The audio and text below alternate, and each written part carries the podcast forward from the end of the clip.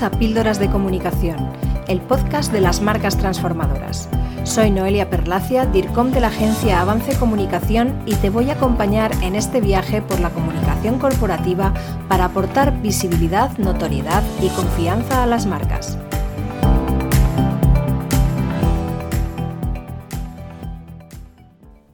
La página web es el elemento central de cualquier estrategia de comunicación o marketing digital. No todo el mundo está de acuerdo con esta afirmación, ya que hay teóricos del marketing que sostienen que no es necesario tener una web, ya que la marca puede hacerse visible a través de otros soportes digitales, como las redes sociales, por ejemplo. Personalmente no estoy de acuerdo con esta idea. Creo que hacer depender la comunicación de la marca únicamente de plataformas o soportes externos es un gran error, ya que dicha dependencia hace que cualquier incidencia en estos soportes afecte de forma muy importante a la propia marca. Por ejemplo, Facebook e Instagram tienen la opción de crear tiendas que permiten descubrir opciones y comprar sin salir de la propia red social. Para una pequeña empresa que comience a comercializar productos, puede ser muy tentador crear una tienda en estas plataformas y evitar así el coste que supone desarrollar un e-commerce profesional. Sin embargo, ¿qué ocurre con el negocio si hay una incidencia importante en la plataforma? Como complemento es sin duda un canal más de distribución, muy interesante, pero no debe ser el principal. Hay todo tipo de páginas web, desde las más sencillas, que solo tienen como objetivo ofrecer una presencia mínima y prácticamente testimonial en Internet, hasta las más sofisticadas, que son auténticas herramientas de atracción y conversión, al margen, por supuesto, de los modelos de negocio como plataformas, e-commerce, etc. En este episodio de Píldoras de Comunicación vamos a analizar su evolución, sus utilidades y la necesidad de planificar correctamente su aspecto, su contenido y sus funcionalidades. Las primeras páginas web se remontan a los años 90. En ese momento eran sitios en los que únicamente se ofrecía información que era consumida de forma pasiva por parte de los públicos sin ninguna opción de interacción. Eran sitios muy básicos, prácticamente de texto, totalmente estáticos, donde el diseño no era lo prioritario. Las páginas web se limitaban a ser fuentes de consulta. A partir del año 2000, la evolución hacia la web 2.0 hace que las páginas empiecen a enriquecerse. Por otro lado, la participación de los usuarios se convierte en habitual, a través de foros, redes sociales, blogs, etc. Las personas tienen la posibilidad de conectar y comunicarse entre sí, pudiendo tener un enfoque de colaboración. Se produce entonces una comunicación bidireccional y participativa. Hace algo más de una década se comenzó a desarrollar la llamada web semántica o web 3.0, que utiliza los datos de forma compleja y muy personalizada. Las máquinas nos descubren contenido relevante según nuestras preferencias, basándose en nuestra actividad en la red. Este proceso sigue en desarrollo, ampliando las opciones de personalización y de acceso a contenido e información cada vez más específica para el usuario. Por último, caminamos hacia la web 4.0, que sería aquella fase en la que la tecnología puede llegar a procesar información de forma tan veloz y precisa como el propio cerebro humano. Las máquinas aprenden de forma constante. Un ejemplo son los asistentes de voz, que cada día son más precisos a la hora de gestionar y suministrar información. El nivel de interacción es cada vez más completo e irá evolucionando para proporcionar servicios y soluciones muy sofisticadas. Pero no avancemos tanto. La digitalización tiene hoy en día muchas velocidades diferentes, y mientras algunos ya están inmersos en la carrera por conquistar el metaverso, hay empresas que ni siquiera tienen una web diseñada para cumplir objetivos concretos de comunicación y marketing.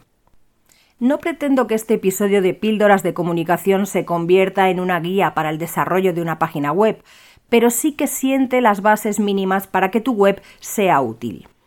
En primer lugar, intenta ser lo más independiente posible y tener el control y el poder de decisión sobre tu página web. En numerosas ocasiones me he encontrado con el caso de pequeñas empresas que bien por ahorrar costes o por quitarse trabajo de encima, deciden desarrollar su web a través de empresas o plataformas que directamente controlan su titularidad, de tal manera que se paga una cuota mensual de mantenimiento y la web se mantiene activa. El problema es que si se quiere prescindir de ese proveedor, al mismo tiempo nos quedamos sin web y toca comenzar de nuevo. Tu web es tuya y debes poder gestionarla de la forma que creas oportuno, independientemente de que puedas contratar servicios externos de mantenimiento. Por otro lado, como en cualquier acción de comunicación, es fundamental tener claro el objetivo. Hoy en día, con las posibilidades tecnológicas existentes, no tiene sentido que tu web sea simplemente un escaparate estático en el que solo se puedan consultar tus productos o servicios. La web puede tener diferentes objetivos, y el primero de ellos debe ser reflejar el propósito de la marca, dejar muy claro qué hace, cómo lo hace y por qué lo hace, y contribuir a su posicionamiento y diferenciación. A todo ello contribuye la arquitectura o estructura de la web, que debe ser sencilla y muy intuitiva para facilitar el máximo la navegación, el diseño, por supuesto, que debe ser totalmente coherente con la identidad de la marca y debe combinar la atracción con la sencillez y la claridad, el contenido, que además de mantener la misma coherencia con la identidad corporativa que el propio diseño, tiene que envolver al usuario, atraerle, ofrecerle utilidad y conducirle hacia el objetivo que nos hayamos marcado. Y por último, la funcionalidad de la página, ya sea comprar, realizar una reserva, educar, informar, etc., que debe ofrecer una experiencia impecable desde el punto de vista de la eficacia, la comodidad, la rapidez, etc. Desde las primeras páginas web hasta el día de hoy, la comunicación ha cambiado muchísimo, en la misma medida que ha ido evolucionando el papel del usuario frente a cualquier página web. Hoy en día el público es activo, es exigente, está muy informado y tiene el poder de decisión. Las marcas no venden, es el público el que compra. El matiz es muy importante porque los públicos además tienen el poder de modelar, construir y destruir la imagen de cualquier marca. Teniendo en cuenta todo esto, en materia de usabilidad, por ejemplo, y al margen de las modas y las tendencias de cada momento, hay aspectos que siempre hay que tener en cuenta para que la experiencia del usuario sea excelente. La velocidad de carga, por ejemplo, es uno de ellos. No tenemos paciencia. Si la web es lenta, el usuario se marcha, y no olvides que solo tienes unos segundos para llamar y retener su atención. Sin velocidad no hay conversiones y además es un factor que influye directamente en el posicionamiento SEO, es decir, en el posicionamiento de la web en los buscadores, que nada tiene que ver con el posicionamiento de la marca, por cierto. Por otro lado, el uso masivo de los móviles hace que a la hora de diseñar nuestra web tengamos que pensar necesariamente en su visualización en estos dispositivos. Hasta hace algún tiempo nos referíamos a este aspecto con la palabra responsive, un diseño responsive es aquel que va variando su aspecto, moviendo y ocultando elementos para adaptarse progresivamente desde el formato ordenador al formato tablet y al formato móvil. Sin embargo, hoy en día esto ya no es suficiente y hablamos de mobile first. Esto significa que el desarrollo de la web está pensado directamente para su visualización y navegación desde dispositivos móviles y no es una simple adaptación.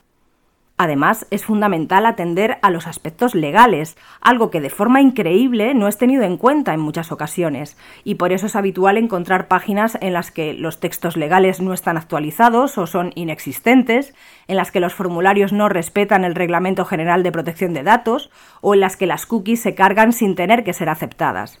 Y qué decir de la seguridad. No hay peor cosa que entrar en una página web en la que el navegador te muestra que el sitio no es seguro simplemente porque no dispone de un certificado SSL, algo que se activa de forma muy sencilla a través del proveedor de hosting.